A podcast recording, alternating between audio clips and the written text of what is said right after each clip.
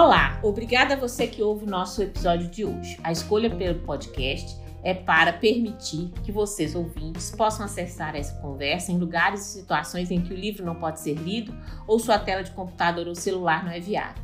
São alguns minutos para você ouvir enquanto vai ou volta para o trabalho, fazendo atividades físicas.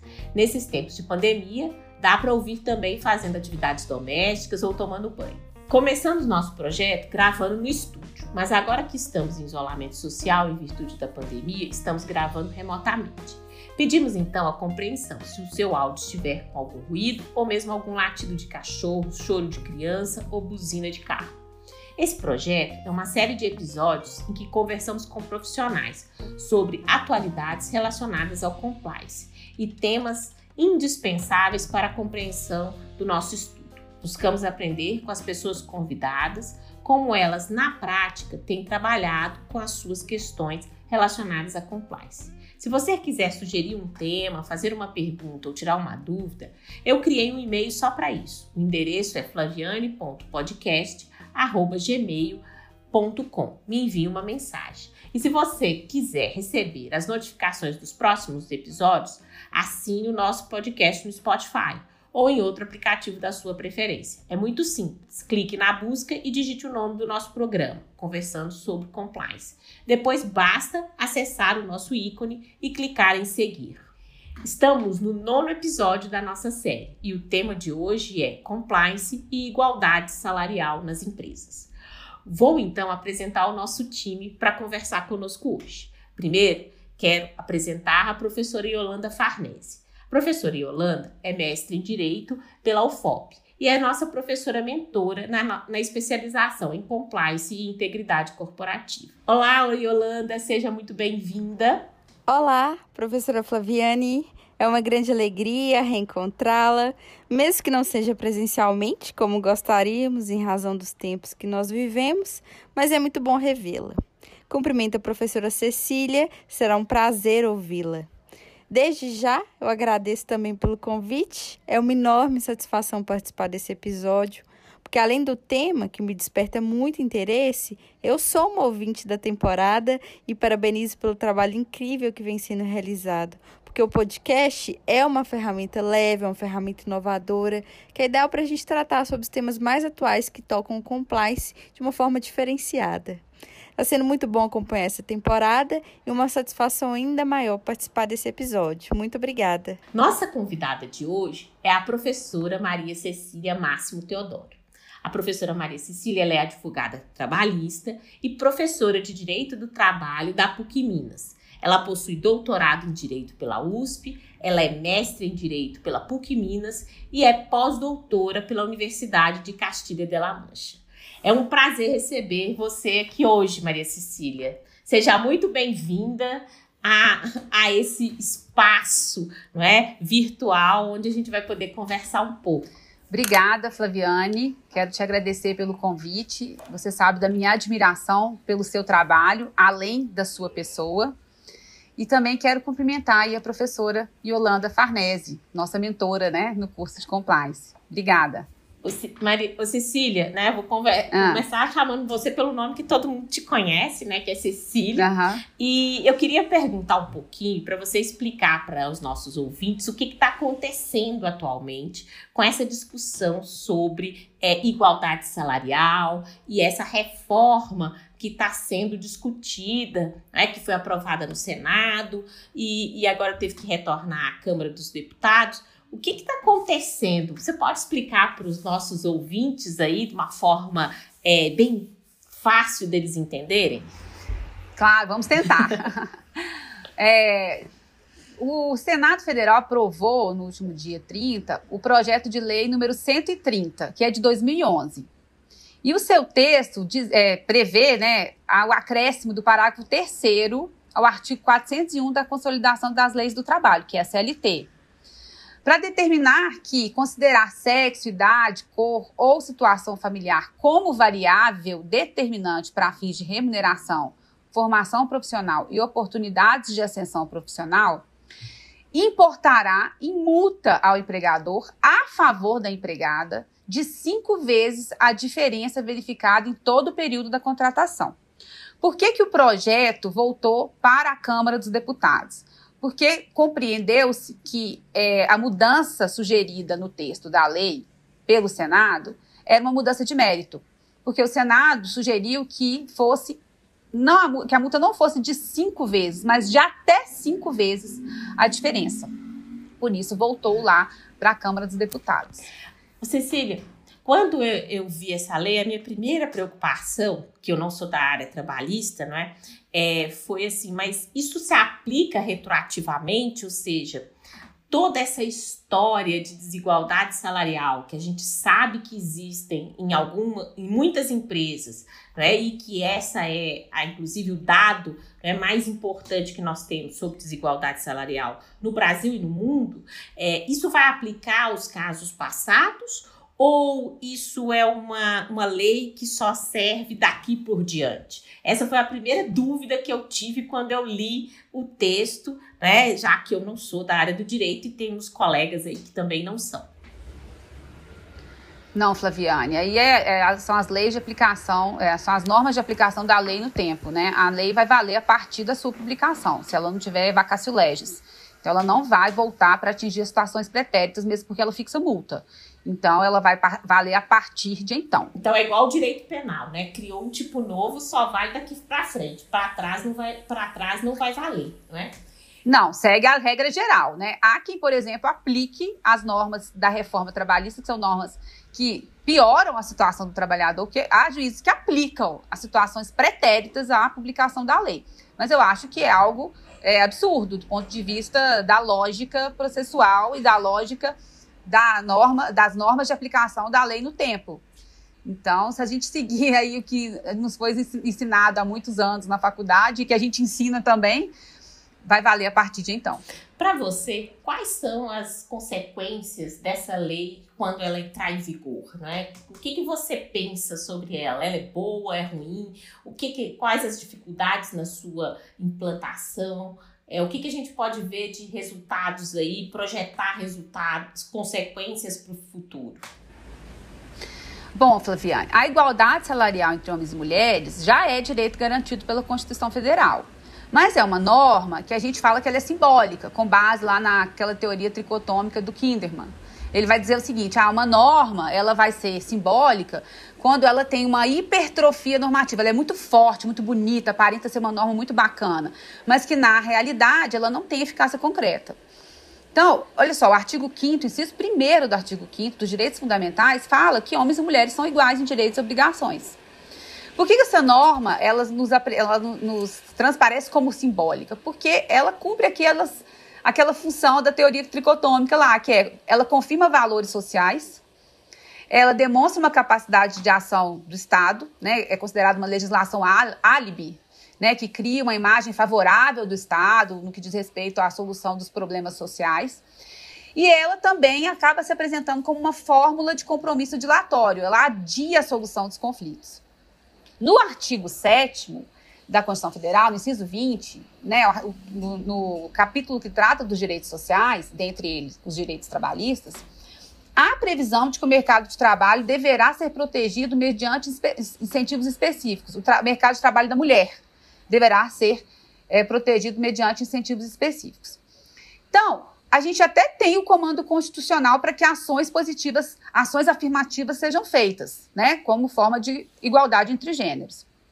Acontece que o que a gente tem até hoje é que essas normas constitucionais, infraconstitucionais de proteção do trabalho da mulher acabam refletindo uma, uma, uma visão de mundo acerca do papel que a mulher ocupa na sociedade, que é uma visão de mundo baseada na divisão sexual do trabalho, que coloca de um lado a esfera da produção, um espaço público simbolizado pela fábrica, considerado um campo masculino, e de outro lado, uma esfera privada, particular, a dita esfera da reprodução, que é representada pela casa, pelos filhos, pelo um território eminentemente feminino.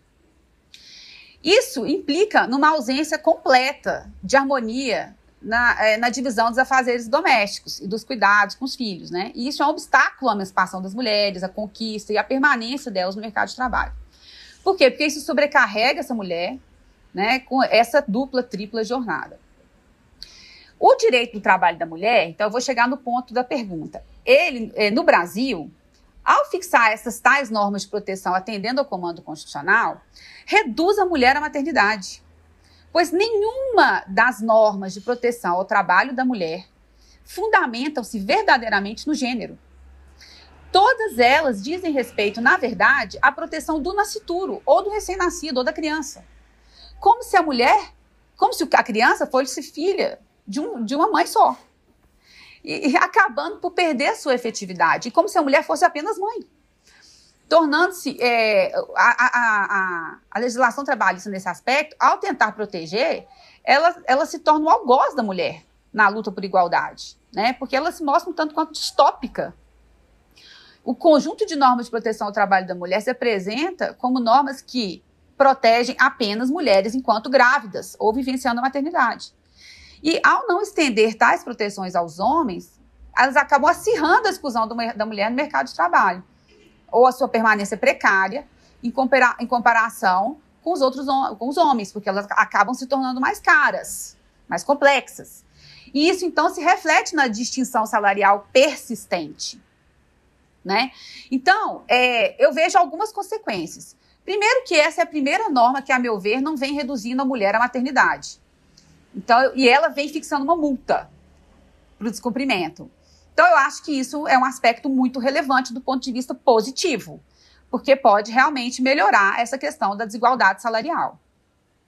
Porém, ela pode levar a um impacto adverso, a um efeito colateral, que é o que as normas de proteção, por não serem estendidas às mulheres, aos homens, acabam gerando na, hoje em dia, que é levar à preterição das mulheres na hora da, contrata, da contratação, o que já existe. Então, isso pode aprofundar este problema.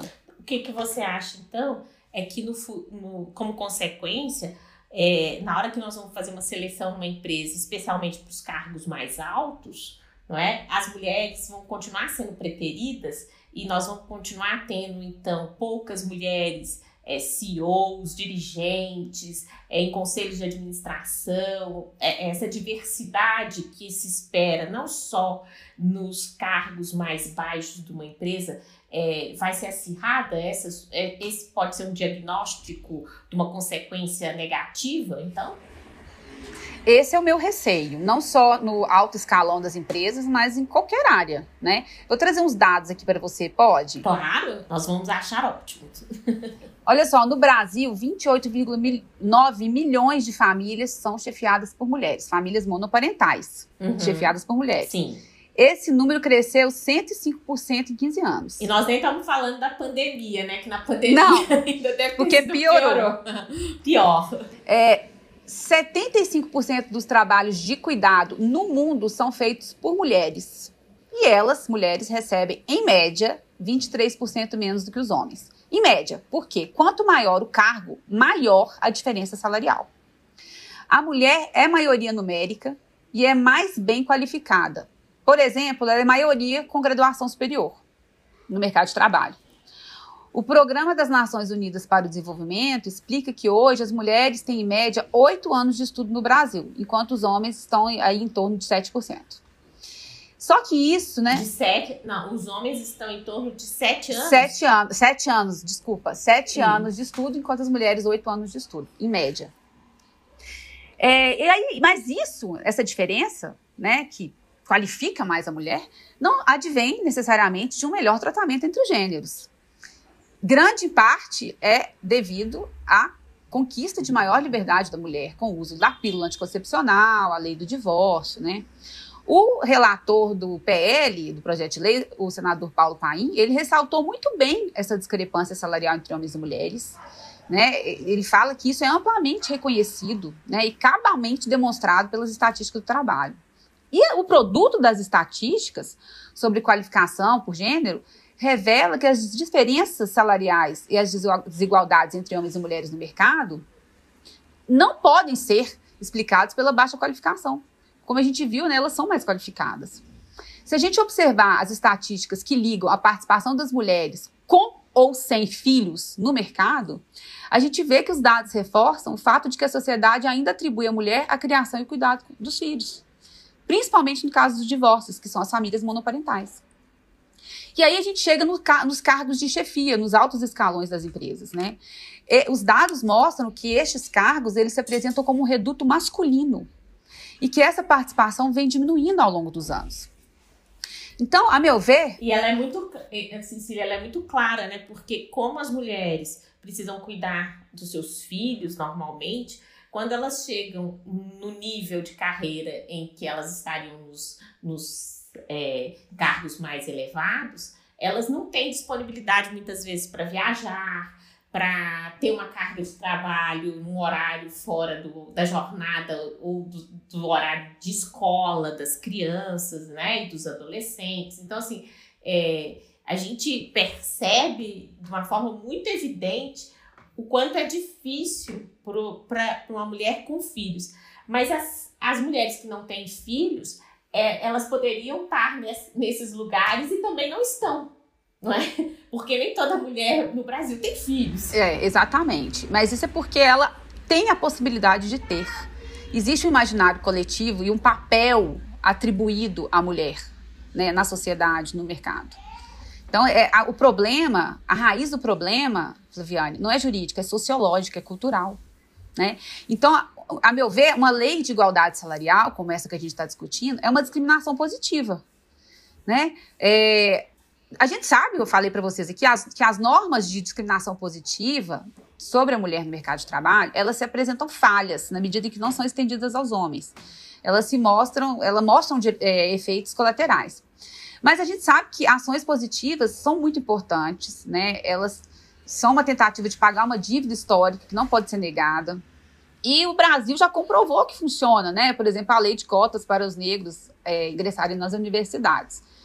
É, a origem do problema, como eu disse, ela é muito mais sociológica que jurídica. Há países que prevêem a licença parental, que é a licença né, compartilhada pelos pais, e isso não serviu para diminuir, diminuir a dupla, a tripla jornada da mulher. As raízes são profundas, são culturais, sociais, mas o direito ele já se mostrou eficiente na mudança da cultura, né? notadamente quando ele impõe sanções. Eu sei que eu estou falando aqui com uma das mais expoentes processualistas do Brasil, é, eu sei que os penalistas, né, da nossa escola, né, da PUC Minas, não defendem um direito penal punitivo, mas um direito penal garantista, né? Mas eu entendo que, embora a lei sozinha não seja capaz de eliminar a discriminação, é, e que isso pode até mesmo gerar um efeito adverso, existe esse meu receio, né, aumentando essa preterição das mulheres na contratação, eu acho que, no primeiro momento, essa lei é importante, uma ação positiva importante, afirmativa, relevante, né? Essa norma punitiva, ela não vai mudar, mas ela serve, por exemplo, pra, para ressarcir as mulheres que procurarem o Poder Judiciário e pode servir, servir como uma forma de inibir a discriminação pelas empresas, pode fazer parte de programas de compliance, né? Ou seja, pode inspirar os empregadores a cumprirem a lei. Você acha que fazermos seleções por gênero, né? Por exemplo, então agora eu vou selecionar só mulheres ou só homens, é, seria um, uma política que conversaria com essa nova legislação, é, não é? Ou não? Como é que você lida com isso? Porque a gente viu que nos últimos anos algumas empresas que se preocuparam e fazer seleção, por exemplo, pra, só para pessoas negras, foram altamente criticadas. É? Sim, como a Magalu. É, como, como, como a Magalu. E aí agora, já pensou, a gente vai fazer então agora é, seleções para, só para mulheres? É, o que, que você pensa disso, não é? Como é que a gente lidaria com isso? E, e, e, também é, isso me, me preocupa bastante, por, né, como você mesmo diz, às vezes uma ação afirmativa que tem impactos é, muitas vezes um pouco mais negativos do que a gente imaginaria. O que, que você pensa? Qual, qual, é, qual a, sua, é, a sua perspectiva? É, é uma tendência ou não? Flaviane, acho que a gente tem que aprender a lidar com a crítica, porque na verdade nenhuma medida sozinha vai ser a panaceia de todos os tempos né, uma lei como essa, ou um processo seletivo só para mulheres, são medidas que atacam a ponta do problema, a ponta do iceberg, né? Porque o desafio das mulheres no mercado de trabalho é muito mais profundo, eles são, são diversos, né? Esse, por, esse problema, por exemplo, da mulher não conseguir al alcançar altos escalões da empresa, cargos de liderança, é chamado de teto de vidro, que se refere a essa escassez de mulheres nos níveis superiores das organizações, né? E o teto de vidro é legal porque ele explica bem, né? Uma barreira invisível, né? Sutil, que mantém a mulher para baixo, ela enxerga através do vidro a possibilidade de ascender, mas uma barreira de vidro, um teto de vidro, não é algo que vai se dissipar naturalmente, né? Então, mas a gente não tem só esse desafio, né? Tanto que se, se desenvolveu uma outra teoria, que é a teoria do labirinto, para explicar que a, os desafios da mulher não estão só nesse último obstáculo, né? Esse penúltimo obstáculo de ascender ao maior cargo da empresa. Mas é, uma, é um desafio que é, está em todo o percurso. Então, você cruzar um labirinto não é algo simples. Existe persistência, consciência do próprio progresso, análise das dificuldades. Então, o labirinto expressa bem que é uma metáfora que vai dizer bem que a situação da mulher no mercado é desafiadora, desalentadora. Há um caminho, há uma rota viável para o centro do labirinto, mas é muito difícil, né? E, e, é mais assim, pensando na sua pergunta, né? Ah, vamos fazer um processo seletivo que só para mulheres. Eu acho que é uma medida importantíssima. Por quê? Porque eu estou fazendo uma ação afirmativa. Nós temos menos mulheres em cargos de alta gestão. Porém, tem que ser com muito cuidado, porque nós temos maioria de mulheres em serviços chamados precários, né? A, a gente tem uma guetização do trabalho feminino. As mulheres ocupam a maior parte dos cargos é, de, de, terceirização, de é, trabalho em tempo parcial. E há um outro problema quando as mulheres assumem altos cargos que é chamada, chamada teoria do penhasco. O que, que significa a teoria do penhasco? Ela é pouco desenvolvida, né? Mas ela mostra que as mulheres são alçadas a perfis, papéis de liderança em, em situações de risco. E, e assumem essas lideranças em tempos difíceis. Então, nessas condições, as chances de fracasso das mulheres são maiores. Por isso que fala-se em teoria do penhasco. É, essa eu não conhecia, Cecília. Adorei essa teoria. E, e, é mais ou menos assim: quando a crise já está instalada, aí você resolve, fala assim: ah, vamos chamar uma, uma mulher para poder ver se resolve o problema e, e aí você expõe ela ainda mais a uma situação de, de fraqueza ou de insucesso né, profissional. É, eu, eu, fa, eu, eu passo a ideia de que as mulheres, então, são as, são as responsáveis pelo pra, fracasso, né, apesar de terem herdado toda a crise e os problemas, e também reforço o estereótipo de que homens são melhores líderes do que as mulheres. Cecília, muito interessante essas teorias que você trouxe porque elas desvelam uma realidade muito cruel, mas que nós precisamos urgentemente repensar. Eu acredito que você tenha tocado num ponto muito sensível. As mulheres estão sim melhor qualificadas no mercado de trabalho, conforme os dados que você trouxe, mas nós continuamos com o estigma do ambiente doméstico e familiar o que acaba refletindo diretamente na ocupação de cargos, principalmente os mais elevados, como a gente está conversando. Então, nessa disputa de mercado, nós já estamos em descrédito competitivo relacionado aos homens. Temos um grande desafio. Nós precisamos urgentemente repensar os espaços públicos, os espaços privados, essa relação entre ambiente doméstico familiar e o ambiente profissional. E principalmente, nós precisamos repensar os papéis atribuídos à mulher de maneira social e culturalmente, que são as raízes, como você disse. É um esforço gradual, muito necessário e importante, para que logo nós possamos ver os reflexos disso nos ambientes de trabalho e nas próprias relações sociais. É, é, muito interessante. E tem um ponto também que eu acho que dentro disso que você fala, que é uma questão cultural, né? É, as mulheres mais é, inseridas dentro das empresas exige é, algum, algumas outras políticas, como por exemplo de prevenção a assédio, é, cultura mesmo de respeito à diversidade, porque é algo que, sinceramente, é, é o cotidiano de, de qualquer mulher que trabalha. É, então, como que você acha É, na minha pergunta, assim, dá para só colocar mulheres a mais para não ser multado, né? Como seria essa lei? Ou precisa de algo mais para que o ambiente corporativo seja mais acolhedor e empático com as mulheres? Flaviane e Yolanda, a gente vem conversando muito, estudando muito, pesquisando e publicando sobre compliance na área trabalhista. E os resultados, eles, não, eles são também desalentadores. Por quê? O que, que a gente observa? É, eu estou falando em compliance porque quando você falou isso, eu pensei assim, olha, como é que a gente muda a cultura da organização? Como é que a gente pode incutir esses valores, né?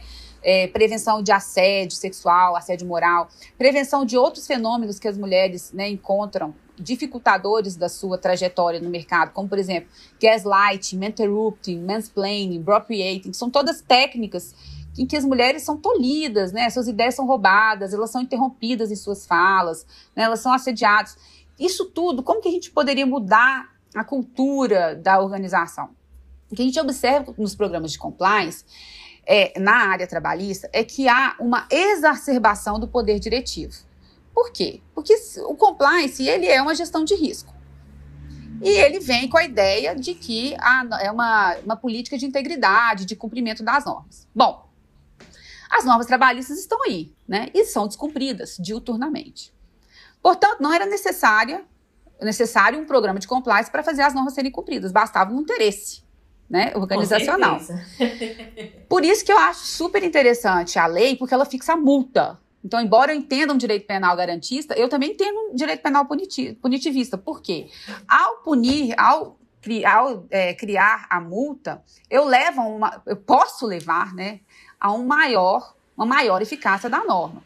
Então, é, eu não vejo, a gente não percebe como que o compliance funciona nessas corporações no âmbito trabalhista. Ele não funciona muito bem para fazer as empresas cumprirem as normas básicas de direito do trabalho. Mas ele pode vir a funcionar se a gente conseguir mudar a cultura organizacional, né? De mostrar a importância de se respeitar as mulheres, né? De que não é não, de que elas devem terminar a fala delas até o final para você é, comentar, ela não deve ser interrompida, que a ideia dela deve ser levada em consideração e não roubada. Né, que você não deve explicar coisas óbvias, óbvias para a mulher, que você não deve assediá-la moralmente, que você não deve assediá-la sexualmente. É, mas, particularmente, sem a previsão de sanções, e essas sanções elas podem vir previstas dentro do próprio programa de compliance, eu não vejo como ser efetivo. Eu vejo que os programas eles acabam servindo para punir mais ainda os próprios trabalhadores, pelos erros encontrados né, pelos auditores. É, eu acho que a, a multa vai ser importante, porque sem ela é a mesma coisa da lei anticorrupção. Se você não tiver uma multa para a empresa, tendo em vista que as empresas não cometem crime, não há como solucionar o problema. Então, acho que da mesma forma, isso pode acontecer agora com as situações em que as empresas é, vivenciam é, situações de assédio, não é? de discriminação por gênero, por exemplo, e elas começam a não, a não punir os seus, os seus agentes, né, especialmente os agentes masculinos que fazem isso da forma devida, né? Então assim, não me parece mesmo que a gente vai ter outro caminho a não ser multas e consequências jurídico-trabalhistas relevantes, né, dentro da corporação. É, até porque a situação é uma situação tão desigual que algum tipo de consequência negativa eu acho que não vai ter muita solução, né? É isso que você pensa, então? Eu acho é isso. Eu acho que eu, é isso aí que você falou, Flaviane. É uma medida dentre inúmeras necessárias. É uma ação conjunta. É a hum. lei, é o programa de compliance, é a cultura, é a mãe que educa o filho, né? é a sociedade que se educa, é o homem que se informa. É, as raízes são profundas. A questão é sociológica, a questão é cultural, é jurídica, é política. Né? Então, ela, ela exige inúmeras medidas. O ataque tem que ser em várias frentes. Não adianta pensar que uma só medida vai resolver o problema, porque não vai, ele é secular. Ô Cecília, é, a gente está chegando mais ou menos ao fim da nossa conversa. Eu queria pedir para você uma dica, se pudesse, sobre algum texto é, especialmente do teto de vidro, do labirinto, do penha, da teoria do penhasco, é, e, e, dessas situações de discriminação, né, que você tanto falou, é, você pode nos dar uma dica, uma dica para os nossos ouvintes e para os nossos alunas e alunos, né, de textos, é, se você pudesse, é, então, ou mesmo, não precisa ser, não precisa obviamente ser, obviamente ser um livro ou um artigo científico, mas também pode ser uma reportagem, um filme que retrate isso, aquilo que você acha que, que pode fazer esse, né, dar esse estalo na cabeça das pessoas de como essa situação ela, ela parece meio oculta, mas ela é clara e evidente né, em vários espaços é, sociais, não só das empresas mesmo, né, mas em, no espaço da política, no espaço é, é, da, do, da sociedade civil organizada, né? Então, assim, qual sugestão que você daria para os nossos ouvintes? Então, eu vou sugerir um filme, um livro e uma série. Ó, oh, que ótimo! então, conte-nos. O livro, eu peço uma licença cabotina e vou uhum. é, sugerir o livro Feminismo, Trabalho e Literatura, reflexões sobre o papel da mulher na sociedade contemporânea, que é uma coletiva, né, uma coletânea de artigos sobre o tema, que foi organizado por mim, pela professora Lívia Miraglia, do FMG, pela Maria Clara Soares, também do FMG. E tem muito, muito sobre o tema, né, muitos artigos de diversas abordagens. O filme é um filme que é especialmente para os homens, para eles fazerem o exercício de empatia. E se chama Eu Não Sou um Homem Fácil. Ele é um filme francês, tem no Netflix, e o nome em francês é Je ne suis pas un homme facile. E por fim, eu vou indicar uma série que tem no Prime, né? Que também é bem levinha, é até bobinha, mas ela aborda todas essas questões do teto de vidro, do labirinto, da teoria do penhasco, não diretamente, mas é, subliminarmente.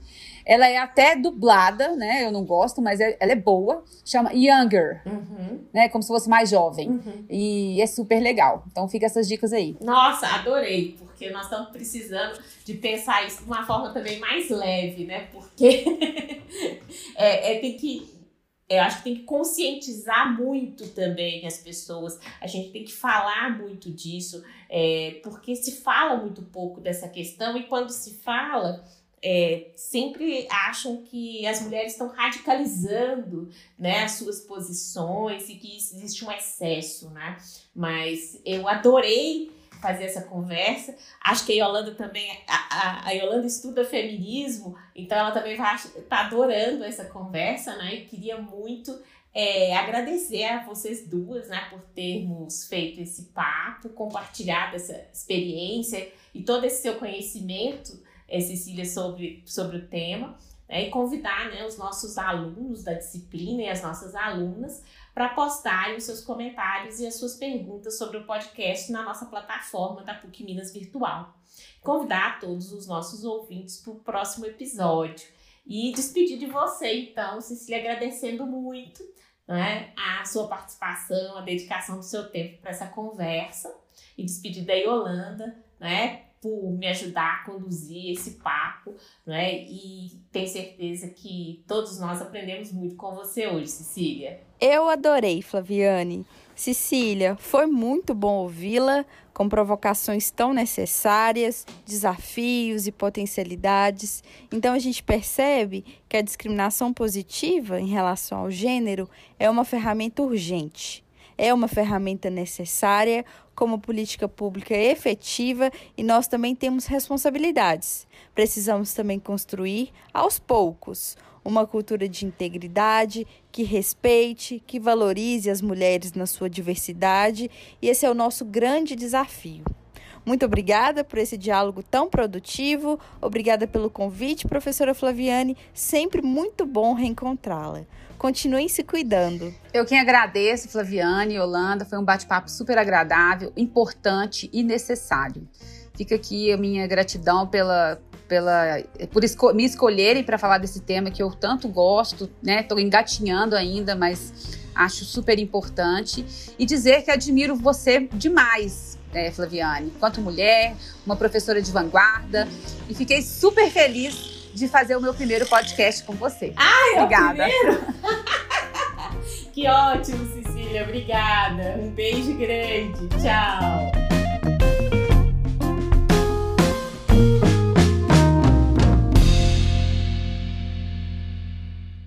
Este podcast é uma produção da PUC Minas Virtual.